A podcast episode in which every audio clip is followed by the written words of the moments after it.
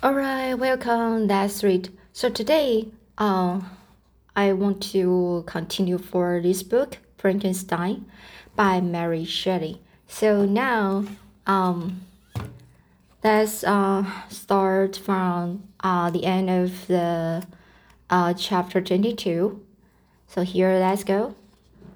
Such were the lessons of my father, but to me the remembrance of the threat returned nor can you wonder that, um, omnipotent as the fiend has yet been in his deeds of blood, I should almost regard him as invincible, and that when he had pronounced the words, I should be with you on your wedding night, I should regard the threatened fate as unavoidable but death was no evil to me. If if the loss of Elizabeth were balanced with it, and I, therefore, with a contented and even cheerful countenance, agreed with my father that if my cousin would con cons consent, would consent, the ceremony should take place in ten days and last put, as I imagined, the seal, uh, sorry, the seal to my fate. Great God, if for one instant I had thought what might be the hellish, hellish intention of my fiendish adver adver adversary, I would rather have banished myself or even from my native country and wandered a friendless outcast over the earth than have consented to this miserable marriage, but as if possessed of magic powers. The monster had blinded me to his real intentions, and when I thought that I had prepared only my own death, I hastened that of a far dearer victim. As the period fixed for our marriage drew, drew nearer, whether from uh, Cardis or a prophetic feeling. I felt my heart sink within me, but I concealed my feelings by an appearance of hilarity that brought smiles and joy to the countenance of my father, but hardly deceived the, the ever watchful and the nicer eye of Elizabeth. She looked forward to our union with placid contentment, not unmingled with the little fear which past misfortunes had impressed. Let what now appeared certain and tangible happiness might soon dissipate into an airy dream, and leave no trace but deep and everlasting regret. Preparations were made for the event, congratulatory visits were received and the own wore, own wore, smiling appearance. I shut up, I shut up as well as I could. In my own heart, the anxiety that spread there, and the entered with seeming, seeming, seeming uh, earnestness into the plans of my father. Although they might only serve as the decorations of my tragedy. Through my father's exertions, a part of the inheritance of Elizabeth had been restored to her by the Austrian government. A small possession on shores of, of Como, Como belonged to her. It was agreed that immediately after our union, we should proceed to Villa Lavenza, the spent and spent our first days of happiness beside the beautiful lake near which it stood. In the meantime, I took every precaution to defend my person in case the faint should opening attack me. I carried pistol, pistols and a dagger constantly about me, and was ever on the watch to prevent uh, artifice and by these means gained a greater degree of tranquility. Indeed, as the period approached, the threat appeared more as a delusion not to be regarded as worthy to dis- disturb my peace. What happiness I hope for in my marriage were a great appearance of certainty, as the day fixed for its uh, um, solemnization drew nearer, and I heard it continually spoken of as an occurrence which no essence could possibly prevent. Elizabeth seemed happy. My tranquil demeanor contributed greatly to calm her mind. But on the day that was to fulfill my wishes and my destiny, she was melancholy, and um, a presentiment of evil pervaded her, and perhaps also she thought of the dreadful secret which I had promised to reveal to her on the following day. My father was in the meeting, in the meantime, overjoyed in the bustle of pre- preparation, only recon- recognized in the melancholy of his niece the difference of the bride. Diffidence, the diffidence of the bride.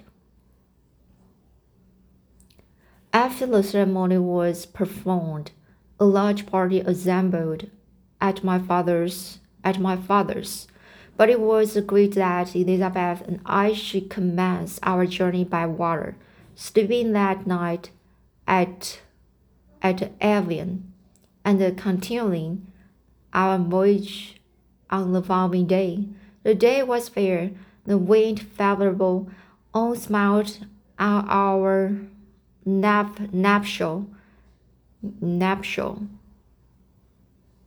embark, embarkation. Those, so the day was fair, the wind favorable, all smiled on our nuptial embark, embarkation. Those were the last moments of my life during which I enjoyed the feeling of happiness. We passed rapidly along. The sun was hot, but we were sheltered, from its rays by a kind of canopy.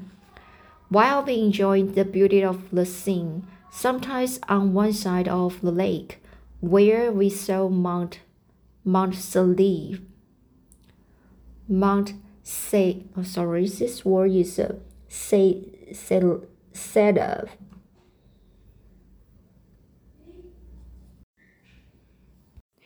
So this sound pronounced uh, Cerve. So we saw Mount Survey, the pleasant banks of Mount Telgre and um, at a distance, um, uh, surmounting the beautiful Mount Blanc. Oh, sorry, the beautiful Mount Blanc, and the assemb- assemblage, and the, the assemblage of snowy mountains that in vain endeavor to emulate, emulate her. Sometimes coating the opposite banks, we saw the mighty Jura opposing its dark side to the ambition that would quit its native country, and an almost insurmountable barrier to the invader who should wish to enslave it, enslave, sorry, to enslave it. I took the hand of Elizabeth you are sorrowful, my love. Oh, oh, if you knew what I have suffered and what I may yet endure, you would endeavor to let me taste and the quiet and freedom from despair that this one day at least permits me to enjoy. Be happy, my dear Victor, replied Elizabeth. There is, I hope, nothing to distress you. I'd be assured that if a lovely joy is not painted, painted in my face, my heart is contented. Something whispers to me not to depend too much on the prospect that is opened before us. But I will not listen to such a sinister voice. Observe how fast we move along, and how the clouds, which sometimes obscure and sometimes rise above the dome dome of the dome of Mont Blanc randomly seen of beauty, beauty still more interesting.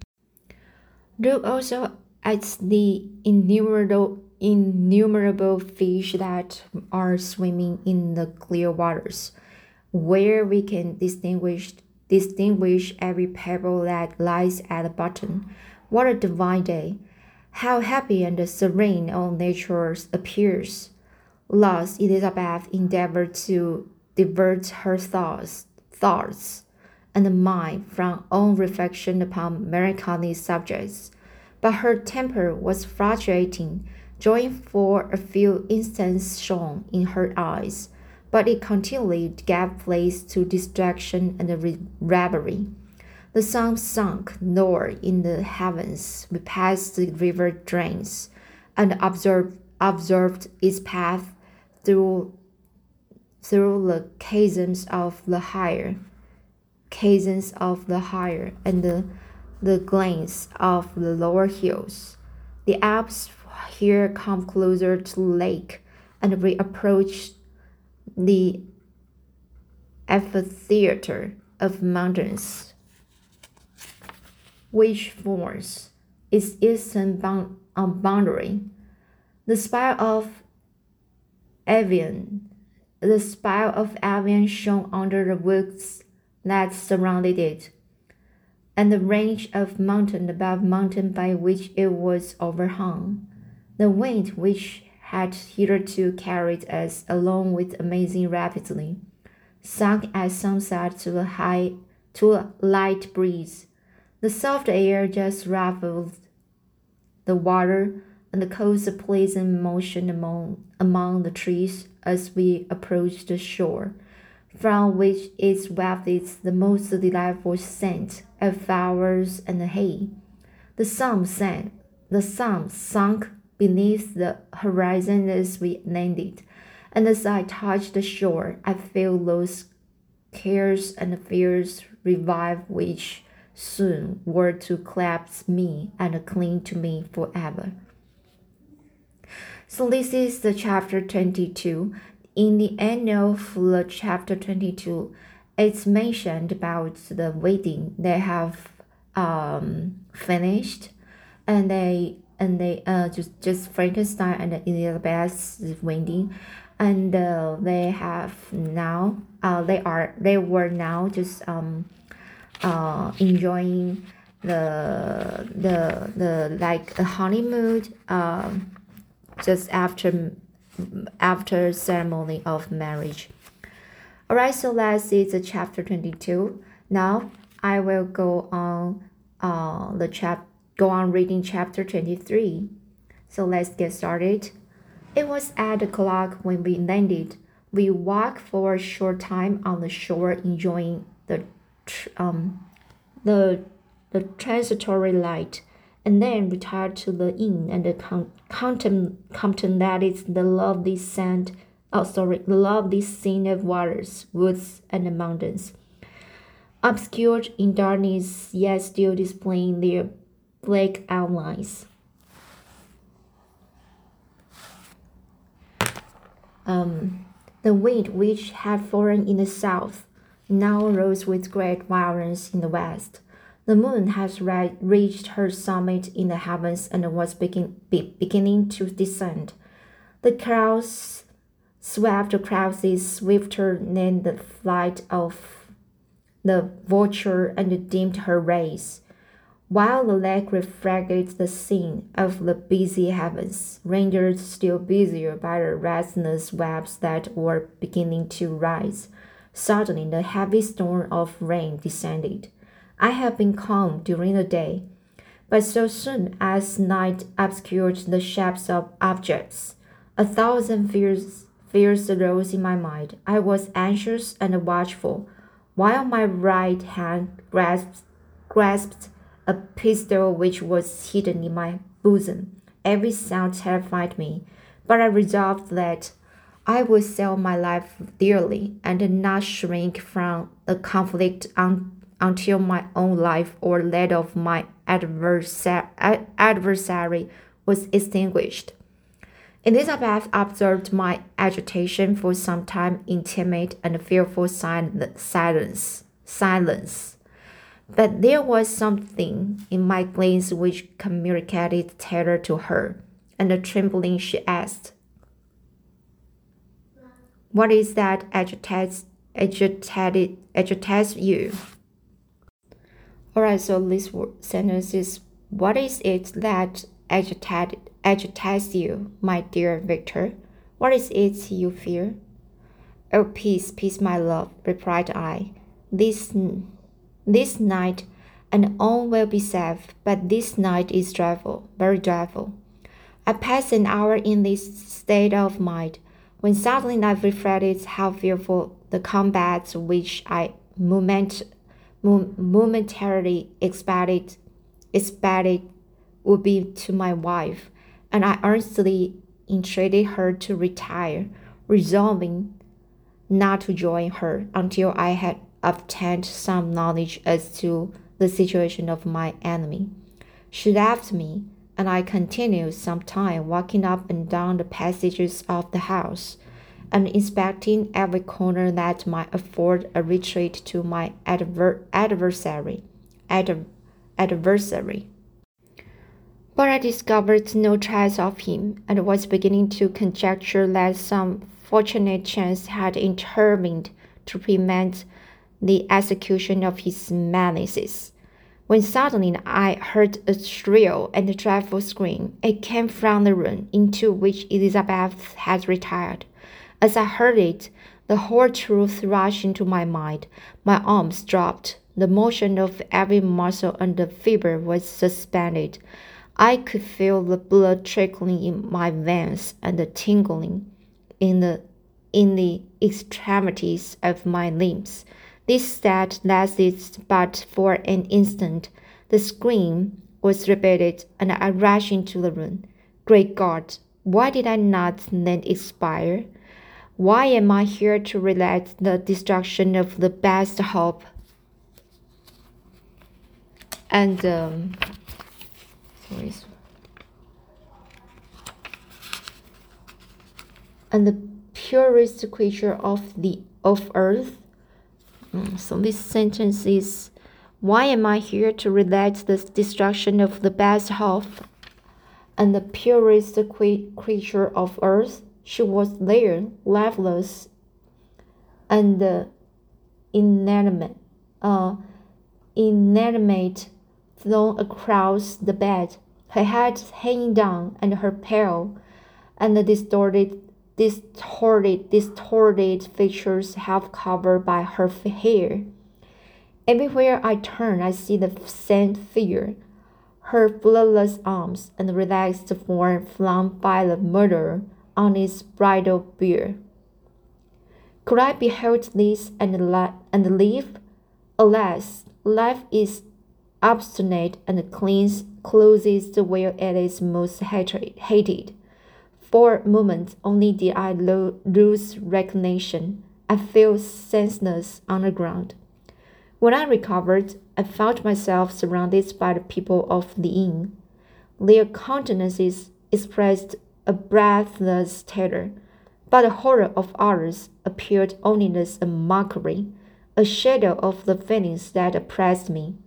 I escaped from them to the room where lay the body of Elizabeth, my love, my wife, so lately living, so dear, so worthy.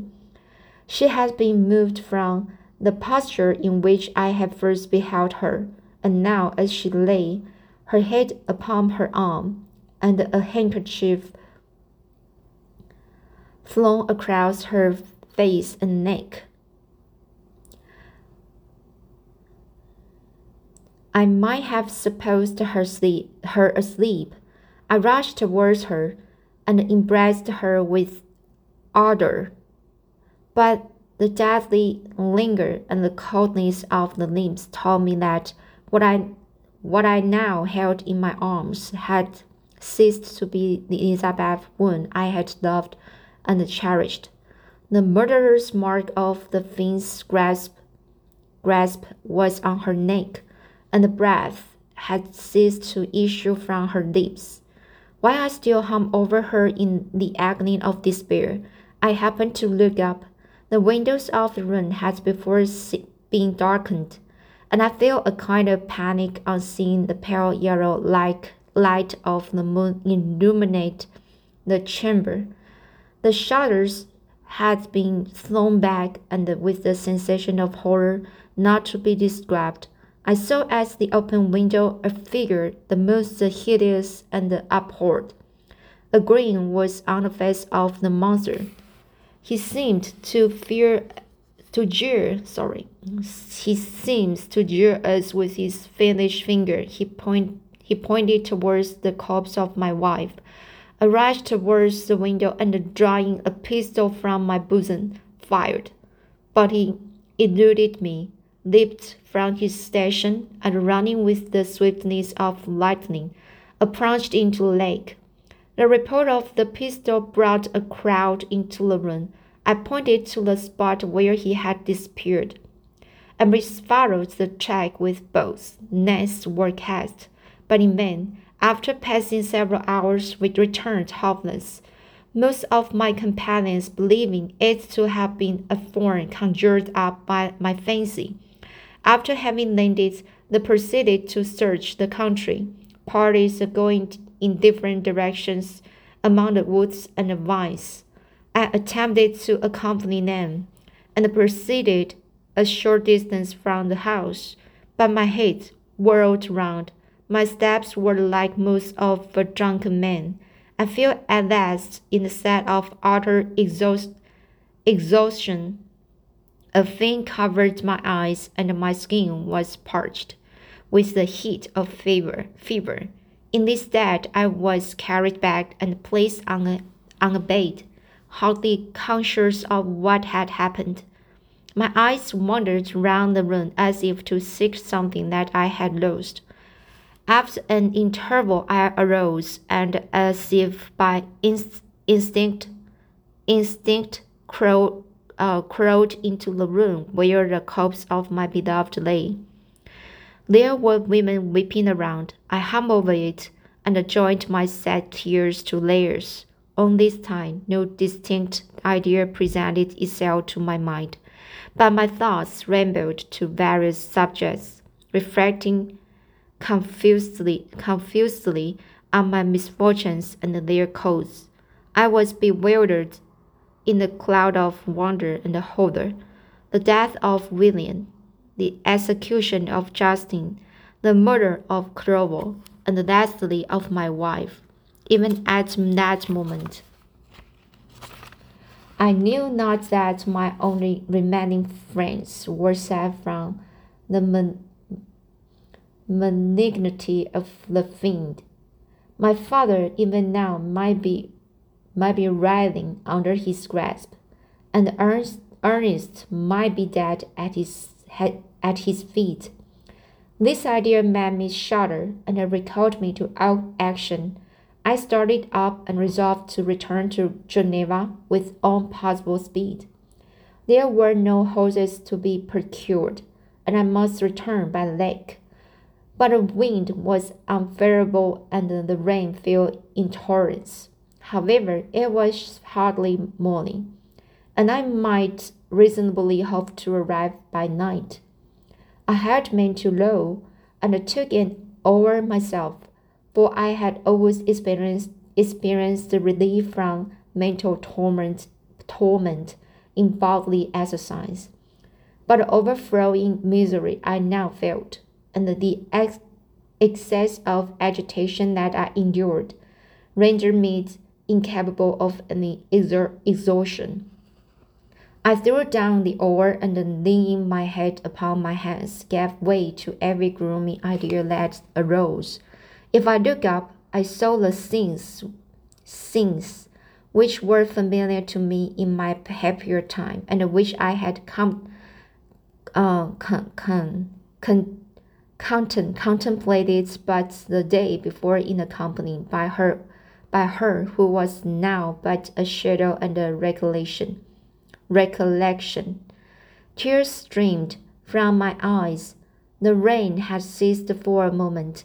and I saw the fish play in the waters as they had done a few hours before. That has then been observed by Elizabeth. Nothing is so painful to the human mind as a great and a sudden change.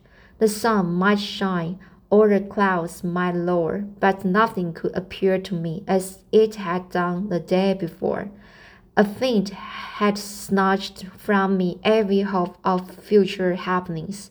No creature had ever been so miserable as I was. So frightful and event is single in the history of man. But why should I dwell, dwell upon the instance that follows, follows this last overwhelming event?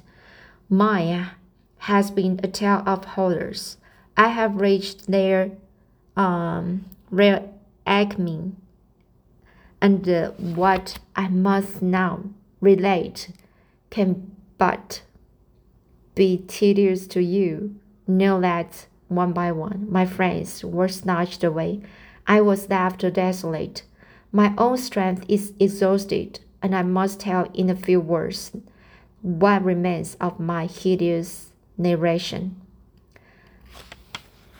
All right, so this is um um the the first part of the the chapter 23 so it's a long story i we uh i have um tried my best to uh finish um this book so i have finished uh, so i have Alright, so I finished uh, 23 and then I will just have the have have to go on to read more about chapter 24. So um I think this story just uh, really uh impressive because um actually I just um take it I, just uh, take a guess to this um, story. I think um, Frankenstein just has a problem of disorder, uh, mental disorder.